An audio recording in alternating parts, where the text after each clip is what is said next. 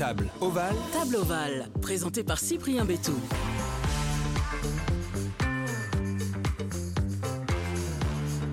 Bonjour, bonjour à toutes et à tous, très heureux de vous retrouver dans ce hors-série du podcast Table Ovale, le nouveau podcast rugby, mais pas seulement. Vous en avez l'habitude, on va à la rencontre de joueurs de rugby en activité ou retirés des terrains afin d'évoquer leur carrière et de découvrir les personnalités qui se cachent derrière le ballon ovale. Et bah pas cette fois-ci, et je vous explique tout, mais juste avant, on passe à table. Pas de rugbyman autour de la table cette fois-ci, c'est un hors-série spécial Noël et j'ai l'immense bonheur et le privilège d'être aux côtés d'un des plus grands cuisiniers du monde, une référence pour tous les Français. Il a plus d'étoiles au guide Michelin que le Stade toulousain n'a de titre de champion de France, c'est également un amoureux du rugby. Monsieur Guy Savoie, bonjour. Bonjour, bienvenue. Vous allez bien? Ouais, très bien. Bon, alors avant de vous présenter en quelques mots, est-ce que vous pouvez nous dire où on se trouve pour enregistrer ce podcast? Alors, on se trouve dans, dans un salon du restaurant Guy Savoie, qui est 11 quai de Conti. Là, on, a- on est dans le salon qui s'appelle donc académicien. Ben, vous avez compris pourquoi. On a la vue sur l'Académie française, on a la vue sur le Pont Neuf, sur le Louvre, sur la Seine, enfin sur les bouquinistes qui sont juste en bas. Voilà, on est au, cœur du Paris historique et, c'est vraiment pour moi là, ici, c'est dans ce salon-là, c'est la plus belle vue. Il m'arrive le matin de venir passer deux ou trois minutes là pour, euh, pour admirer et, rêver peut-être à l'histoire ou en tout cas penser au présent et puis rêver en tout cas à l'avenir. Quelle chance d'enregistrer ce podcast dans ces conditions. Est-ce que ce restaurant, c'est, euh, est-ce qu'on peut résumer ça comme un peu votre salle d'entraînement et également le stade où vous jouez tous vos matchs? Pour moi, le, le restaurant, déjà, je, je dis que c'est le dernier lieu civilisé de la planète. On peut dire que le rugby aussi est l'un des plus beaux sports civilisés. Alors voilà ce que je pense du restaurant, je vais vous le dire. Donc déjà, moi ici, je suis président du club, je suis le capitaine entraîneur, et ça suffit pas être capitaine entraîneur, il faut être entraînant. Donc je suis président du club, capitaine, entraîneur, entraînant. Les avants sont en cuisine, les trois quarts sont en salle. Chaque table est une action de jeu. Et voilà, je crois que j'ai fait le parallèle avec, euh, avec ce sport que, bon, mais que j'affectionne particulièrement. La seule différence, c'est que nous, on a deux matchs par jour, à heure fixe, hein, comme, pour le, comme pour le rugby. hein. On ne changera jamais l'heure du déjeuner et l'heure du, l'heure du dîner, comme on fera jamais un match de rugby à 8 heures du matin. Euh, sauf par la magie du décalage horaire.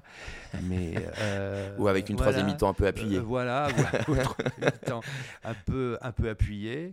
Non, c'est tout ça. Voilà le parallèle que, que je fais. Et puis, il y a une chose aussi essentielle que j'ai appris au rugby. Parce que je fais juste une parenthèse, je dis parfois, quand je suis un peu énervé, que j'ai plus appris à l'école de rugby qu'à l'école tout court. Parce que j'ai appris l'essentiel, en fait, à l'école de rugby. J'ai appris que hum, c'est avec des personnalités, des physiques différents qu'on fait une équipe homogène. Je dirais chaque être humain a des aptitudes pour un poste et qu'on a besoin de cette diversité d'aptitudes, de cette diversité de personnalités, de physique, pour faire justement cette fameuse équipe homogène. Le voiturier n'a pas les mêmes euh, compétences que le chef de cuisine ou le pâtissier également, et le plongeur qui fait ses cuivres, il a sa recette vraiment de, de pâtes à nettoyer qui sont c'est assez amusant quand ils font leur mélange. Voilà, chaque, euh, chaque, et chaque poste est important, quoi. et fait l'ensemble Et fait l'ensemble, voilà, cet ensemble cohérent, homogène, appelons-le comme on veut, mais avec des gens tellement différents. Donc, toute cette belle équipe fonctionne simultanément. Pour ça qu'on est plus proche du sport que de l'entreprise. dans un but précis. Je vous présente en quelques mots. Guy Savoie, vous êtes né le 24 juillet 1953 à Nevers. À l'âge de 2 ans, vous déménagez avec vos parents à Bourgoin-Jallieu en Isère. C'est là-bas que vous découvrez le rugby, mais aussi la cuisine, car votre mère tenait un restaurant baptisé l'Esplanade. À l'âge de 17 ans, vous entrez en apprentissage chez les frères Trois Gros à Roanne durant trois années, puis vous continuez votre formation à Paris, Genève ou encore la Côte d'Azur, avant de vous installer à Paris en 1980 avec votre premier restaurant qui obtiendra sa première étoile au guide Michelin dès 1981 et sa deuxième dès 1985. Vous déménagez deux ans plus tard près des Champs-Élysées et de l'Arc de Triomphe, où vous ouvrez le restaurant Guy Savoie. Vous avez aussi la particularité d'être entré dans le dictionnaire en 1997. De 2002 à 2022, votre restaurant comptera trois étoiles au guide Michelin En 2015, vous installez votre restaurant au 11 Quai Conti, dans l'hôtel de la Monnaie, là où on se trouve pour enregistrer ce podcast. Enfin, votre restaurant est pour la septième année consécutive meilleur restaurant du monde. Vous publiez également un livre, Guy Savoie cuisine les écrivains du XVIIe siècle aux éditions Hercher. Vous adaptez des recettes décrites dans ces chefs-d'œuvre à votre façon afin de rendre hommage à ces grands écrivains. C'est un deuxième volume car vous l'aviez déjà fait avec les écrivains du XVIe siècle. J'ai dû résumer le résumé, j'espère que ça va et que j'ai été complet. Formidable. Ah oui, c'est bien. Bon. oui, l'essentiel, l'essentiel est dit, allons-y. Alors, c'est un podcast rugby, donc ma première question va porter là-dessus. Comment vous êtes arrivé sur les terrains de rugby de Bourgoin-Jallieu? Alors, très simplement, en 65, Bourgoin, euh, Bourgoin-Jallieu gagne le championnat de France deuxième division. La ville est en liesse, le, le, score est inscrit sur les portières des voitures et tout. Moi, j'ai à, peine 12 ans, euh, mon frère 10 ans, on se dit, bon, ben, à la rentrée, on va s'inscrire à l'école de rugby, parce qu'on était fasciné par, cette, euh, par cet engouement pour, ce, pour cet événement. Et puis surtout, vous savez, lorsque vous grandissez dans une ville moyenne, euh, il ne se passe pas grand-chose. Et d'un seul coup, votre ville existe grâce à un événement. Mais là, c'est un événement joyeux puisque c'est un titre de champion de France. Même si c'est deuxième division, il faut aller chercher un bouclier. Tout le monde n'est pas allé chercher un bouclier. Voilà, donc il faut, faut, y aller. Donc on est fasciné. Moi, et, je, rentre à l'école de rugby et tout de suite, bon, mais je prends conscience des valeurs dont, dont, je vous ai parlé en introduction. Je crois que, et, je me souviens de, de, la première règle, enfin la première consigne. consigne, ouais. Que nous avait donné l'entraîneur d'alors, c'était de dire euh, la météo et l'arbitrage font partie du jeu. C'est-à-dire la vie, quoi. Enfin, tout au long de la vie, vous arrive des choses, et ben, ben, elles vous arrivent.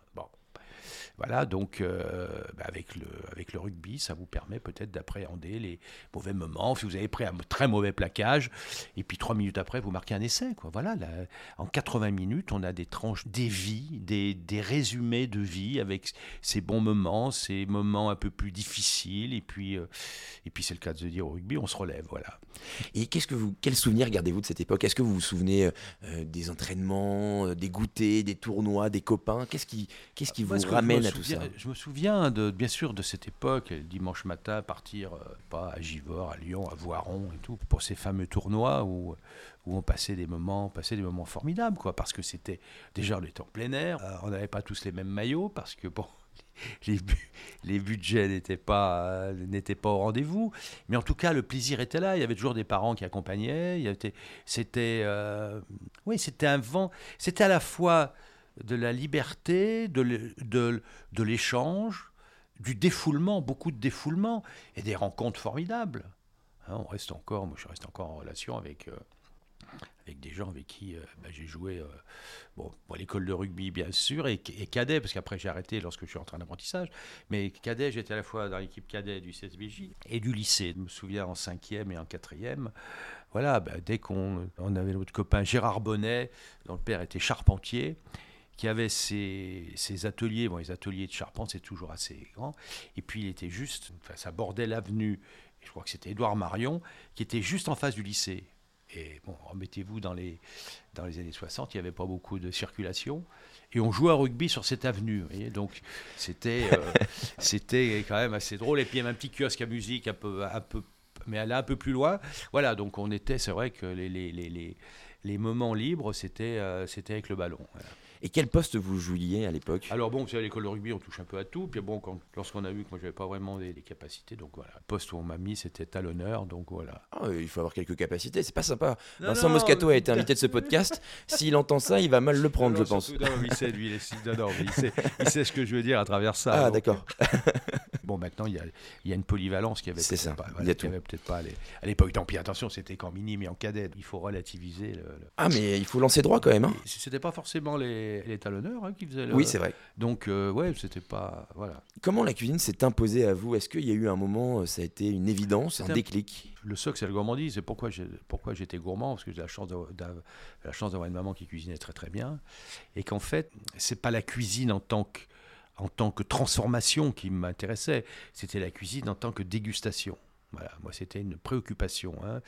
Tout ce qui se passait autour de la table, par exemple, le matin, le petit déjeuner, c'était mon père qui préparait le petit déjeuner. Il restait toujours des, tartes, un morceau de tarte de la veille ou des choses. Donc et après, il mettait une pomme. hein, J'ai un frère, une sœur. Il mettait une pomme dans notre cartable pour la récré. Donc, dans la première partie de la matinée, je pensais à la pomme. Après, euh, bon, euh, bien sûr, au déjeuner, c'était mon réflexe qui mettait. euh, qui rendait ma, ma mère folle de rage, qu'il fallait absolument que je soulève le couvercle et que je goûte. Alors ça, elle me disait, bon, elle, elle- elle ne comprenait pas cette, euh, cette impatience. D'ailleurs, un, de- un- un de vos confrères, il n'y a pas très longtemps, qui a déjeuné avec moi, a dit cette phrase formidable. Il a dit que j'avais la, la fourchette impatiente. une belle formule. Voilà, c'est une magnifique formule. Et, et c'est vrai, j'ai la fourchette impatiente. C'est-à-dire que je, pour moi, c'est un, c'est un plaisir euh, évident. Donc, j'ai, j'ai un seul regret, c'est que il faut se méfier. On peut pas le reproduire sans arrêt dans la journée. Mais mon rêve serait de pouvoir, oui, euh, je sais pas moi. je- je- Avoir la fourchette impatiente vais- plusieurs fois dans la journée. et je vais choquer tout le monde. J'envie les, les accros à la cigarette. Ils peuvent, euh, ils peuvent en fumer 20 par jour s'ils veulent. Bon, après, bon, euh, je Bien sûr, la santé fait que. je m'étendrai pas sur les conséquences. Mais euh, si vous mangez 20 fois par jour, à mon avis, les dégâts arriveront beaucoup plus vite que ceux de la cigarette. oui. Et du coup, euh, est-ce que ça a été un regret, un déchirement de quitter le rugby, d'arrêter le rugby pour entrer en formation? Ou en fait vous êtes dit non, non, en fait je sais très bien où je veux aller et ce que je veux faire. Le Non. rugby, ça m'a beaucoup appris, mais là. euh, non, mais alors, attends, bon, là, bien sûr, c'est- Non, je n'ai pas eu ce type d'interrogation pour une raison très simple. C'est qu'à l'époque, il n'y avait pas du tout de professionnalisme. Donc, il n'était même pas question de pouvoir penser euh, faire, euh, faire son métier autour du rugby. Donc, euh, voilà, donc c'était, c'était absolument pas. Une, une possibilité de métier. Oui, mais vous, a- vous quittiez un peu les copains, le, le- le côté entraînement, le côté fait, oui, oui, convivial du, week-end, de la semaine. C'était Oui. plus ça que Ah dans oui, ce oui, ah oui. sens-là. oui, ce en quittant les. Ah, c'est c'est vrai qu'en quittant le lycée en fin de seconde, j'ai quitté une, bon, une forme de, de vie insouciante. Après, parce que j'ai commencé un apprentissage de pâtisserie à Bourgoin, Oui. chez M. Marchand, qui était un pilier, de- pilier du CSBJ, et là, en tout cas la mémoire du club. Et, et c'est vrai que lorsque euh, le samedi soir, je quittais mes copains de lycée, eux partaient au bal, et moi je partais bosser, quoi. Donc, dirais, j'ai pas. Moi, j'ai toujours eu des exemples, déjà à travers mes parents, de gens qui bossaient vraiment. Donc, pour moi, travailler, c'était quelque chose de. quelque ch- chose d'évidemment normal. Et que je savais que. Bon, euh, je m'ennuyais considérablement sur les bancs d'école. J'avais choisi cette voie de la, de la cuisine, en, en démarrant par la pâtisserie. Donc, euh, voilà, je crois qu'à une époque, on m'avait dit, on va citer un exemple, un étudiant en médecine, il bosse 20 heures par jour. Donc, euh, voilà. Ça me pas. Ça vous a pas choqué plus que ça Non, ça m'a pas choqué plus que ça. J'allais bosser, puis voilà. Est-ce que vous êtes toujours passionné par euh, la cuisine? Je suppose que oui, puisqu'on vous appelle la fourchette impatiente, donc c'est toujours le cas. Suis toujours pas bien sûr. Je, je- enfin, je crois que la- la- dans mon art de vivre, dans la recette de mon art de vivre, l'ingrédient principal est la gourmandise. Moi, je ne défends la gourmandise, mais la gourmandise pour moi et pour les autres. Et on est le pays où c'est possible. Cette gourmandise, elle peut être infinie. On a une telle diversité de produits, une telle diversité de savoir-faire. Quand vous prenez tout, mais que ce soit, que ce soit les boulangers, les pâtissiers, les charcutiers, vous imaginez la, la charcuterie, la- toutes les possibilités. Si vous prenez simplement le boudin, une grande banalité, chaque charcutier a sa propre recette. Les pâtés en croûte, c'est la même chose. Enfin, on, a, on a chez nous Une diversité. une diversité de produits. Alors, cité les pâtissiers, les, con- enfin, les confiseurs, en fait, les chocolatiers. C'est unique au monde. Donc, vous dire qu'à cette époque-là, si je, euh, si je n'étais pas né en France, est-ce que j'aurais eu l'idée d'être cuisinier? Je pense pas. Alors qu'aujourd'hui, la cuisine a tellement évolué partout sur la planète que je pense qu'on peut naître au Pérou, aux États-Unis, en Angleterre et avoir envie d'être cuisinier. Parce... Est-ce que l'accessibilité n'est pas la même non plus? Non, je crois que Euh, l'intérêt... À cause des réseaux sociaux, d'Internet, oui, de tout ça euh, L'intérêt, et puis la, la voie qu'a montré la France, hein, euh, avec cette réputation de pays de la gastronomie, ben, ça a réveillé des, ben, des envies un peu tout autour de la planète. Et c'est pour ça que aujourd'hui, je pense qu'on tout autour de la planète, on peut faire euh, dans des pays euh, qui étaient impensables il y a quelques années. Je pense près de chez nous, la Scandinavie ou les Pays-Bas et tout. Aujourd'hui, aujourd'hui, on trouve des restaurants de grande qualité. Le podcast s'appelle Table Ovale. Si je vous dis euh, rugby et table, Qu'est-ce que vous mettez comme lien entre les deux? Alors, entre les deux, entre, alors je, je, je euh, comme je vous l'ai dit en intro, c'est, c'est pour, moi le parallèle avec chaque table est une action de jeu parce qu'on connaît les règles d'un restaurant, mais on ne sait jamais euh, quels vont être les choix des convives, à quel rythme, pour quelle occasion, si, si ce sont deux personnes, si c'est si c'est quatre ou cinq, si c'est du business, si ce sont des copains, sont des amis, c'est un repas familial. Donc, comme dans le jeu, est-ce que hmm, est-ce qu'on va botter en touche? Est-ce qu'il faut faire une chandelle? Est-ce qu'il faut? Voilà c'est tout ça. C'est une il y a, y a une part on connaît les règles bien sûr, on connaît les techniques, et puis après il y a une adaptation à chaque situation. C'est pour ça qu'on est très on est encore une fois plus proche du sport que de l'entreprise. Il y a aussi dans l'imaginaire le côté rugby avec des grands banquets euh, où euh, ça mange un bon poulet, des pâtes avant le, Ah moi, me avant le match le dimanche. Allez, Ça aussi, ça existe aussi dans cet imaginaire. Il y a le lien entre euh, donc la table et le rugby et le sport et euh, ces grands banquets ou ces, ces Oui, repas euh, oui, gargantuesques. ça- bien, bien sûr qu'il y a un lien parce que déjà, bon, parce que déjà on est en France.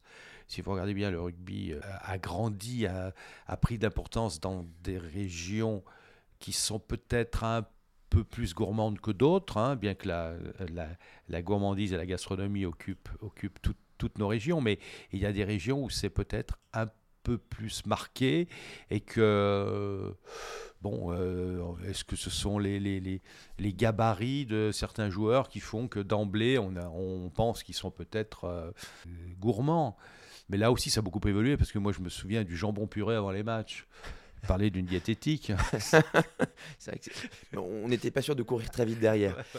J'ai pensé à un petit jeu. Si je vous donne un poste de rugby, est-ce que vous pouvez imaginer un plat qui pourrait correspondre? Si je vous dis par exemple le pilier, c'est quoi le plat français qui vient- vous viendrait instinctivement? Est un bon bœuf bourguignon Le talonneur, du coup le talonneur Une pizza bah, euh, il peut pour le lancer de pizza Oui, c'est ça. allez je vais, je vais faire une bonne salade de pied de veau Les deuxièmes lignes. deuxième ligne Grand, costaud, charpenté, longiligne. un très long sandwich avec une longue baguette Les troisièmes lignes. Troisième ligne, des grenouilles. Les grenouilles. Parce que ça court. Ah ouais, c'est pas mal. Ça pas saute, mal. Voilà. ouais. Les- la charnière, on va dire demi-mêlée, demi-ouverture, on va les mettre ensemble. euh, Allez, vol au vent.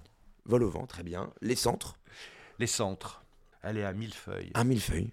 Le trio arrière et il y arrière, on va mettre tout le monde ensemble. arrière. Le triangle arrière. Le triangle arrière. Qu'est-ce qu'on va faire? Qu'est-ce qu'on va faire avec le triangle arrière? Une île flottante, quelque chose un peu. Ah oui, C'est pas mal. faire, ouais, ouais, on pourrait, en en effet, on pourrait mettre une île flottante. Une île flottante Une île flottante ou. Allez, un soufflé. Un soufflé. Parfait. Quelle a été votre plus forte émotion en cuisine? Il y en a tellement, quoi, parce que c'est quand même. N'oubliez pas qu'on fait. Moi, ça fait 55 ans que je fais ce métier. Euh, J'ai par habitude de dire, et c'est pas euh, anecdotique, c'est à deux journées en une, ça fait donc 110 ans que je travaille. C'est vrai. Heureusement que bah, des sensations, bah, j'en ai, j'en ai, au co- j'en ai au quotidien. Et heureusement les sensations, mais aussi bien dans la dans la dégustation que dans les échanges. J'ai aussi, si le, si le restaurant est proche du rugby, c'est proche aussi de l'université. Parce que moi, j'ai la chance d'avoir tous les jours des convives avec lesquels j'échange et j'apprends tous les jours, tous les jours, tous les jours. Donc, il y a, une, il y a à la fois dans cette instantanéité, dans ce concret, il y a aussi euh, des nourritures. euh, J'ose pas dire le mot intellectuel, ça veut rien dire, mais des nourritures euh, planétaires qui arrivent en permanence. Et c'est ça les sensations, en fait. Et votre plus forte émotion devant un match de rugby? Plus forte émotion. Euh, Dans une interview, j'ai vu que vous étiez, vous étiez présent en 95, lors, que, lors Ah du moment où l'Afrique du Sud devient, devient champion du monde pour la Oui, première là- fois. Là, Où il se passe quelque chose. Oui, c'est vrai que là, vous étiez à côté de Jean-Pierre Rive, je Jean-Pierre crois. Rive, ouais. C'est ça. Et moi, je dis, on est face à la ligne médiane, dans ce stade qui, était, qui est vertigineux, c'est le cas de le dire. hein. Les tribunes sont. Euh, J'ai l'impression que c'était que c'était vertical, que que, que, que j'allais pas avoir un rugby, mais que je faisais de que je faisais de la varade. Donc euh, j'arrive et là, pile, euh, ouais, j'ai à côté de moi, j'ai à la fois euh, Jean-Pierre Rive et, et Jean Liénard, qu'on avait surnommé le sorcier. Et je dis à Jean-Pierre, euh, putain qu'on est bien placé. Et puis là, il me dit, tu sauras que la meilleure place, c'est sur le terrain. Et là, je lui avais répondu tout bêtement, toi tu sais, moi je sais pas. Il, il a la punchline euh, facile. ouais, euh, absolument, absolument. Bah, lui. Du coup, c'est ça pour vous la plus forte émotion Ouais. D'orage, il y en a eu beaucoup. C'est toutes les phases finales de Bourgoin, là, quand on, euh, il y a eu cette époque magique de, l'époque Martinet, Michel Couturas et tout. Chaque fois, sous, tous ces déplacements où, l'autoroute du Sud, on voyait que des cars, euh, ciel et grenat et des, et des voitures aussi. C'était 10-12 000 personnes qui se déplaçaient sur une ville de 20 20, 22 ou 23 000 habitants. Tout ça, ça c'était, euh, c'était des heures d'émotion. Euh, après, oui, c'est, c'est, c'est, tellement c'est tellement d'action de jeu, c'est tellement de, de, de, Encore une fois, la diversité. Moi, lorsqu'on a la chance d'avoir une diversité de sensations, c'est parfois difficile d'en sortir qu'une. quoi. Il faudrait alors qu'on fasse un podcast de trois semaines. Et puis, Mais si vous voulez, c'est une proposition. On parle souvent de la troisième mi-temps au rugby. Est-ce que c'est également vrai en cuisine? Et si oui, est-ce que vous avez une anecdote qui mélange un peu les deux? Alors, troisième mi-temps en cuisine, oui, moi j'ai des souvenirs d'apprentissage. C'est un apprentissage, on bosse beaucoup, on est jeune. Enfin, et je me souviens de toujours cette anecdote. Bon, je faisais mon apprentissage chez les frères Trago à Roanne, en même temps que l'ami euh, Bernard Loiseau. Et, c'est vrai que bon, euh, le soir on terminait tard, donc on allait le samedi soir après, euh, après le, service, on, donc on arrivait dans les balles un peu de, de Roanne et des alentours. Bon, c'était minuit, minuit et demi, et donc la séquence slow avait opéré, on arrivait, c'était bon. Les jeux étaient faits. et un jour, Bernard qui revient vers moi, il me dit, il y en a une qui m'a dit que je sentais l'escargot il avait dû faire du beurre d'escargot et voilà. Donc c'est drôle, voilà des anecdotes de trois, de troisième mi-temps. Mais bon, c'est vrai que dans nos métiers, c'est, c'est, et, ça, ça perdure. Hein. Je crois que nos moments de détente, à part les jours de congé, mais je dirais dans la dans le quotidien. Dans le, dans le quotidien, c'est vrai, c'est, de, c'est d'aller boire un pot le soir, donc euh, c'est jamais avant 23h30 ou minuit. Et c'est à chaque fois des bon, c'est à chaque fois des bons moments parce que c'est à la fois du défoulement, enfin du de la détente et puis voilà, c'est toujours, on refait toujours assez drôle. on refait comme, pas forcément comme, le comme, autour du, comme autour d'une bière après un, après un match de rugby. Exactement. Voilà, c'est la même chose. C'est notre bière dans le vestiaire. Et peu, importe le niveau, que ce soit en amateur, en professionnel, absolument. C'est essentiel. Absolument, c'est notre bière dans le dans le vestiaire, absolument. Quelle est la personne la plus inspirante pour vous dans votre carrière? Évidemment, ma mère, c'est elle qui a, qui a mis, euh, bah, qui m'a donné euh, cette envie, enfin, qui m'a, qui a fait le socle dans, les premières années de ma vie. J'ai été, j'ai été un gourmand inconscient. Parce que que c'était normal, quoi. Après, je me suis aperçu, ben non, que j'avais la chance qu'elle cuisinait mieux que les autres. Et que, et voilà, et que c'est autour, c'est c'est autour de cette, euh, cette bonne cuisine qu'elle faisait, cette euh, tradition, toujours la boîte de biscuits qui était, qui était regarnie régulièrement. Enfin, tout, tout, il y avait quelque chose, tout tournait autour de la gourmandise. Mon père, mon père était jardinier, donc il y avait, je sais pas, on avait une, euh, la chance d'avoir les, les, les, à la fois les produits, j'allais dire, de première nécessité, c'est-à-dire tous les légumes et les fruits, dans les meilleures conditions, et la chance d'avoir une, euh, une maman qui transformait tout ça en, de manière magique. Quoi. Donc c'était voilà, c'est, là, c'est là où tout a commencé. Après, j'ai eu la chance d'être auprès de grands maîtres, Louis Marchand, Jean et Pierre Troisgros, euh, et d'autres après, Louis Houtier, euh, voilà, tout, des, toutes des personnes avec qui je, eh ben, j'ai, j'ai construit mon ma maîtrise professionnelle. Voilà. Quelle est la plus grande qualité, le plus grand défaut de Guy Savoie? Plus grande, plus grande qualité, euh, j'espère bosseur. Bah, après 55 ans de, de, de, de cuisine, je, suppose que oui quand même. 110 ans, 110 ans avec le double service. je pense que oui, l'argument il est, il, est, il est inattaquable. Et le plus grand défaut, on a tendance à dire que je m'occupe aux gens, je, je m'adresse aux personnes comme si elles étaient au courant de tout. Voilà, donc ça va. Ça ne veut pas dire que je suis au courant de tout. Euh. non, est-ce, moi, je suis plutôt cool. est-ce qu'il y a un fait de société? Est-ce qu'il y a une association dont vous êtes le parrain, vous avez envie de mettre en avant, vous avez envie de parler Bon, ben, il y a le collège culinaire, hein, que c'est, je, dont je suis membre fondateur avec, euh, avec Alain Ducasse et quelques autres qui, bon, qui fait euh, rayonner, bon, déjà bien sûr les métiers autour de la cuisine, mais aussi qui qui, euh, qui, met en avant le travail de tous ceux que j'appelle nos partenaires, en fait, qui sont tous les, artisans de la terre et de la mer, qui sont producteurs, éleveurs, cultivateurs, enfin, tous ceux qui, pêcheurs, tous ceux qui, grâce à qui on peut faire notre métier dans, dans les meilleures conditions. Tous ceux qui ont qui font un métier sur la longueur, alors que nous, on est en permanence dans l'instantané. Parfait. Et eh ben c'est mis en avant. Le mot de la fin, il vous appartient.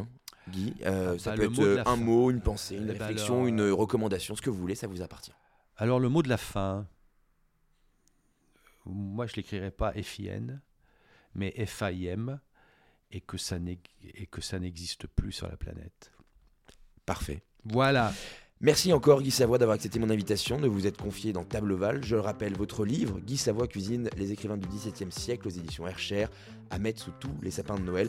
A bientôt autour d'une table ou devant un match de rugby. C'était un hors-série spécial Noël de Table Val, le nouveau podcast rugby, mais pas seulement, vous l'aurez compris, que vous pouvez commenter et noter sur toutes les plateformes d'écoute habituelles comme Spotify, Deezer ou encore Apple Podcast. Et vous pouvez également écouter et réécouter les autres épisodes sur toutes ces plateformes. N'hésitez pas à suivre le compte Instagram Table Val. Et comme dit le proverbe, la table est l'entremetteuse de l'amitié. Merci Guy. Formidable. Et traîner à table.